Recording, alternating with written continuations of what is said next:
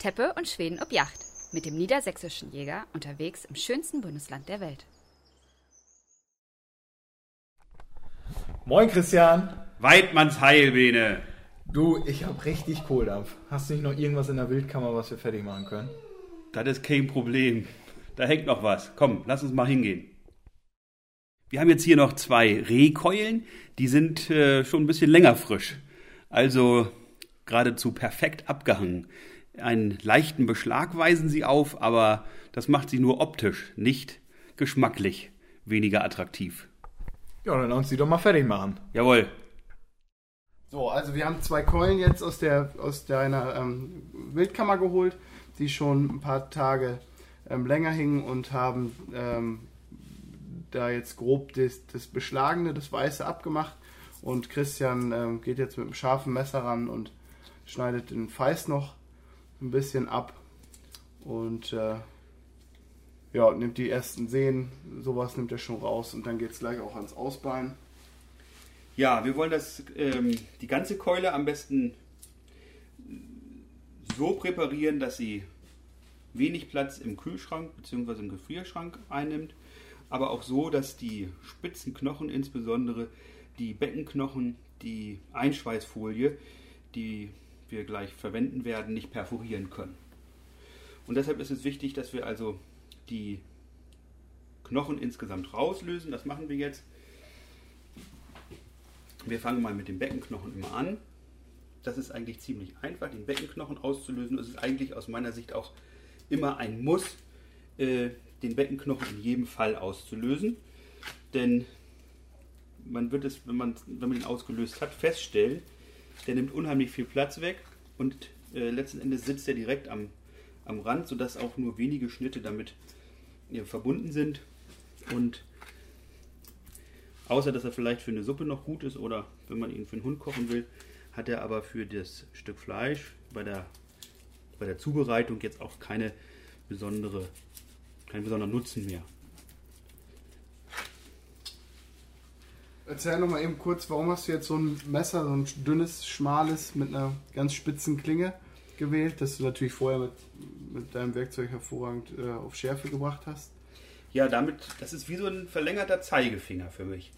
Und wenn ich damit am Knochen entlang schneide, der Jäger sagt ja entlang Schärfe, ist natürlich die Frage, ob wir jetzt hier noch in der Küche in der Weidmannssprache sind oder irgendwie schon eher in der Koch- oder Hausfrauensprache, Hausfrauen kann man hier heute auch nicht mehr sagen, also in der Hauswirtschaftssprache äh, uns befinden. Auf jeden Fall. Es ist gut, wenn man beides kann. Auf jeden Fall ist es gut, wenn man multilingual unterwegs ist. Und ja, ich verwende diese lange, dünne Klinge wie einen verlängerten Zeigefinger. Kann dann also wunderbar am Knochen entlang schneiden ohne dass ich jetzt zu viel Wildbrett in Anspruch nehme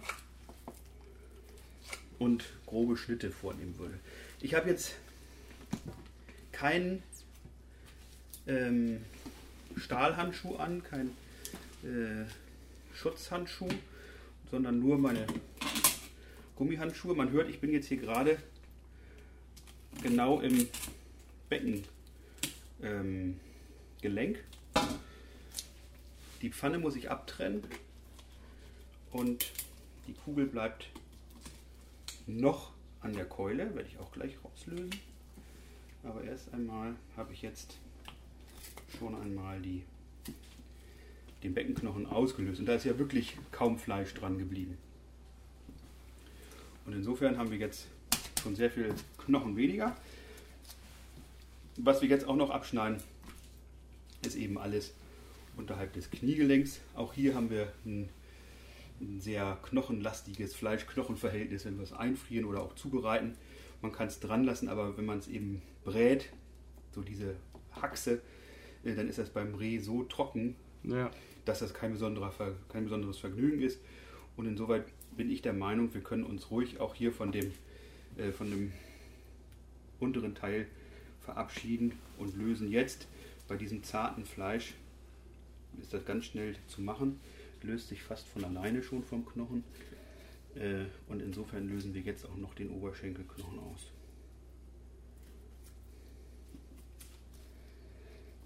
Wichtig ist, dass man dabei nicht zu tief einschneidet. Die Schnitte kriegt man halt nicht mehr raus aus dem Braten hinterher. Aber wir wollen auch alles an Wildbrett möglichst hier zusammenbehalten an der Keule keine Abschnitte produzieren. Und deshalb immer ganz dicht am Knochen schneiden, auch wenn man dafür mal das Messer nachschärfen muss. Aber man sieht eben, das Messer gleitet durch dieses reife Fleisch wirklich. Ja, es sieht wirklich aus wie, ähm, wie Dry Age, wie man das heute ja so kennt. Aus unterschiedlichen Magazinen und aus dem Internet. Es sieht wirklich toll aus und der Knochen bewegt sich wirklich schon in dem Fleisch. Das heißt, der Reifegrad ist da wirklich perfekt. Und schon beim Zerwirken kriege ich wieder Hunger. Ja, und ich finde auch, erst wenn der Kühlraum leer ist, kann man auch wieder mit Freude auf Jagd gehen und dafür sorgen, dass er wieder gefüllt wird. Ich finde nichts so schlimmer, als wenn man einen vollen Kühlraum hat, dann noch auf Jagd geht und dann nachher gar nicht mehr weiß, wohin damit. Das ist, wird, auch Ja. dem, wird auch dem Stück nicht gerecht. So, jetzt ist das Ding komplett ausgelöst. Jetzt haben wir das reine Fleisch. Ich schneide noch mal ein bisschen feist hier ab. Da sieht man aber auch, dass es doch schon ein älterer, gut, äh, guter Bock war. Ne? Was hatte der für, für aufgebrochen gewogen? Ja, der hatte schon gut 20 Kilo. Ja, was ja hier für unsere Schwächen, schwachen Boden, äh, schwächeren Böden auch nicht so die Regel ist. Aber das war nicht nur hinsichtlich des Gehörns ein starker Bock, auch hinsichtlich des Wildbretts. Ja. Aber hier ist alles in Ordnung, hier ist alles gut. Und das wird auch richtig Freude machen, den nachher dann zuzubereiten. Erzähl noch mal eben, wie du den erlegt hast. Das war ja auch ein besonderes Erlebnis. Was Ja, das nicht war- aller Tage. Das erlebt man nicht aller Tage. Ähm, wir waren zur Rapsdrückjagd in unserem Revier im Wendland. Bene war ungefähr 200 Meter neben mir und meinen Söhnen, die mich begleitet hatten. Er saß auf einer Anhöhe und konnte viel, viel mehr sehen als wir. Und er konnte auch sehen, was wir nämlich nicht sehen konnten, nämlich um so einen äh, Waldbereich herumgucken.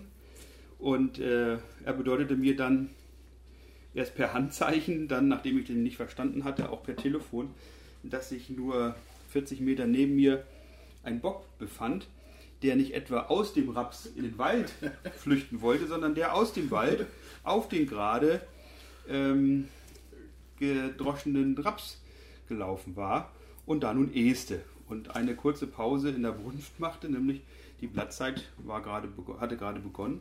Und insoweit waren wir verdutzt, dass wir statt der Sauen, die aus dem Raps kamen, plötzlich einen starken, ja, kapitalen Rehbock sahen, der in den Raps wechselte, beziehungsweise in das, was von dem Raps noch übrig geblieben war. Ja, und dann, äh, nachdem ich den Bock gut ansprechen konnte und eben auch sehen konnte, dass er über fünf Jahre alt war und auch ein sehr braves Gehörn ähm, trug, ähm, habe ich ihn dann auf 40, 50 Meter, mehr war das ja gar nicht, auch stehen freihändig mit einem Blattschuss versorgt. Schön, ja. Ja, und nun liegt sein Fleisch hier vor uns und da werden wir uns äh, sicherlich noch dran erlaben, ähm, wenn wir das Stück dann zubereiten. Also aus der vorher sehr groß wirkenden Keule ist jetzt eigentlich ein Stück Fleisch geworden, was ich denke so gut zwei Kilo hat Ja, aber mehr auf keinen Fall. Ähm, da ist jetzt natürlich dort, wo früher der Knochen war, ein großes Loch. Das kann man dann, wenn man es jetzt füllt, mh, mit Gemüse oder mit äh, Kräutern dann auch ein bisschen zubinden und in Breter packen. Oder man kann es eben auch noch ganz anders machen. Man löst jetzt die Stücke noch raus, die wir hier haben, macht eben Keule aus der Keule Oberschale, Unterschale, Nuss und schneidet sich dann daraus entsprechend Grillfleisch zurecht oder man schneidet sich daraus sogar Schnitzel zurecht. Das ist eigentlich aus meiner Sicht das Schönste, insbesondere wenn die Grillsaison zu Ende ist. Ähm, wunderbar Rehschnitzel, ganz normal wie Schweineschnitzel auch, mit Eigelb und Ja. äh, Panade in einer in Butter stehenden Pfanne. ja das ist ja, ich finde das immer schade, wenn so die Wildbretterfahrenen machen, ähm, Leute sagen, ja, ich weiß gar nicht, was ich daraus machen soll. Hi Gustav, Moin Gustav. na, geht's dir gut? Ja. Fein. Gustav, willst du uns auch helfen? Wir bereiten gerade die Keule zu. Wir haben sie soweit schon mal die Knochen ausgelöst. Könntest du jetzt vielleicht mal äh, hier so eine Tüte nehmen? Also ich habe jetzt hier die 25 x 35er genommen. Wir machen das immer so, dass wir die Tüten oben einmal umkrempeln, damit nämlich die künftige Schweißnaht jetzt keinen Kontakt bekommt mit dem Wildbrett. Und Gustav ist mal so lieb. Gustav, das war der Bock, den wir neulich in genau äh, gemeinsam erlegt haben. So, und jetzt hältst du mal bitte die Tüte einmal so, genau. Und ich schiebe mal die Keule rein. Dabei ist es immer schön, wenn man die geschlossene Seite zu der eher transparenten Seite der Folie ausrichtet und dann eben auch einen, einen schönen Anblick hat, wenn wir das gleich einschweißen. Jetzt gehen wir mal zum Einschweißgerät rüber.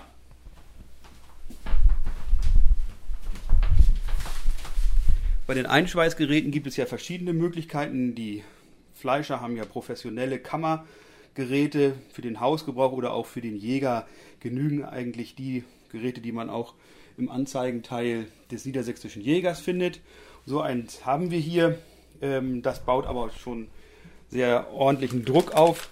Und hier ist wichtig, dass wir jetzt die Tüte nochmal so zurechtlegen, dass der Saugstrom komplett überall rausgehen kann. Gustav, könntest du vielleicht mal die Tüte so halten, dass sie ein bisschen höher ist und wir damit wunderbar unter diese Edelstahllippe kommen? Guck mal, ich ziehe die jetzt mal so auseinander. Und jetzt packen wir die da schön drunter. Genau. Wunderbar. Bisschen, hier ist noch eine Falte. Die ein bisschen zurück. So. Kannst du so kurz halten? Ja. Jetzt.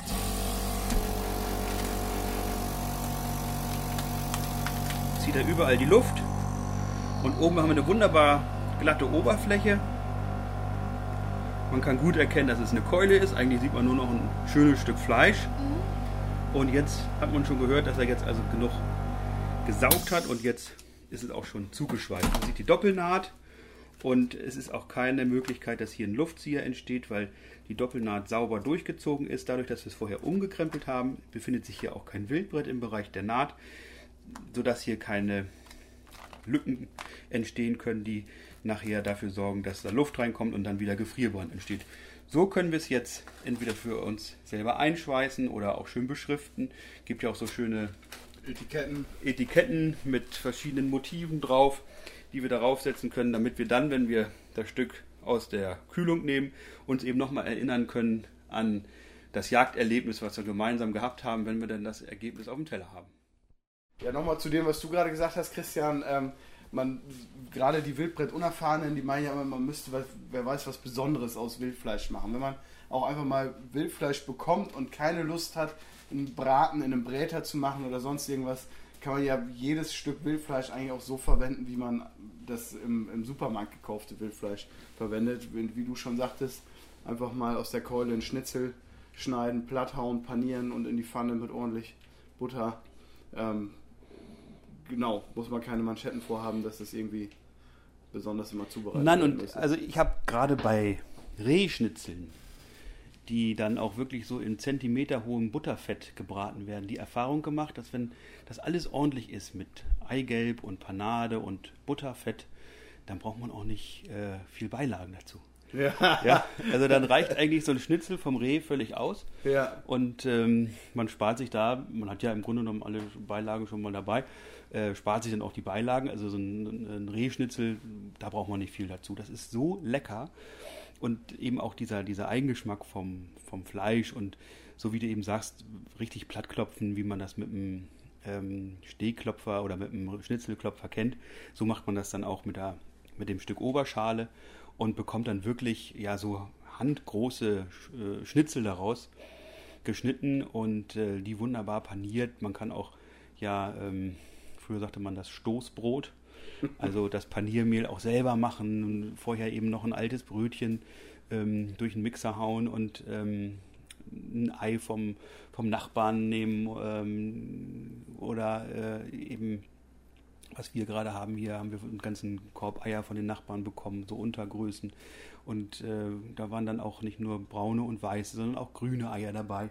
Und macht dann daraus ähm, die Panade und das schmeckt einfach so, das ist so, so ursprünglich, so, ja, so natürlich, aber eben auch so selbstgemacht. Ja. Und das kann man nirgends kaufen und das ist so die Besonderheit. Ganz ehrliche auch, Küche. Ganz ehrliche Küche, das ist so die Besonderheit, wenn man, wenn man selbst, und da muss man kein Profikoch sein, da muss man sich einfach trauen, das, was man erlegt hat, da, ich finde, das ist die größte Überwindung, ähm, dann den Finger krumm zu machen. Aber da geht ja die Arbeit dann erst richtig los. Also das Aufbrechen geht ja auch relativ schnell, aber alles, was dann eben kommt, ist eben auch nochmal mit sehr, sehr, sehr viel Zeit und Arbeit verbunden. Aber es lohnt sich, wenn man es hinterher auf dem Teller hat und einfach weiß, das habe ich dann und dann erlegt und ich weiß, wo es herkommt, wie es sich ernährt hat. Und jetzt liegt es auf meinem Teller. Ich weiß das ganz anders wertzuschätzen als irgendein so Ding, was ich ähm, aus dem Kühlregal kaufe und wo ich gar nicht weiß, ob das wirkliches Fleisch ist oder irgendwie nachgemacht ist äh, weil man es nicht mehr rausschmeckt. Hier weiß ich, das ist wirklich biologisch, ähm, ökologisch. Das, da gibt es nichts, was irgendwie an Tiertransporte, an Medikamente, äh, an längeres Leiden im Schlachthof oder sonstige Dinge erinnern könnte. Das ist so ursprünglich, äh, wie da schon vor tausenden von Jahren unsere Vorfahren gegessen haben. So, jetzt ist die Küche sauber. Wir ähm, haben noch ausreichend Büchsenlicht, würde ich behaupten. Und wir gehen jetzt mal gucken, ob zum Ende der, der Blattzeit nochmal Bock aufs, aufs Blatt springt. Und ja, ob wir erfolgreich waren, erfahrt ihr dann in einer unserer nächsten Folgen. Horrido. Horrido.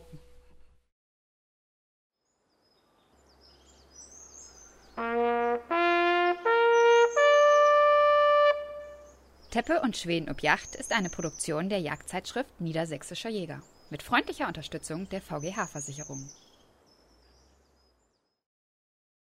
ganz zu Anfang haben wir ja schon gesagt, dass wir keine Oberlehrer sein wollen, sondern einfach nur Tipps, Anregungen und unterhaltsam für euch diese Podcast-Geschichte machen. Und deswegen gilt grundsätzlich, Klogschieders und Megabüdels Buten blieben.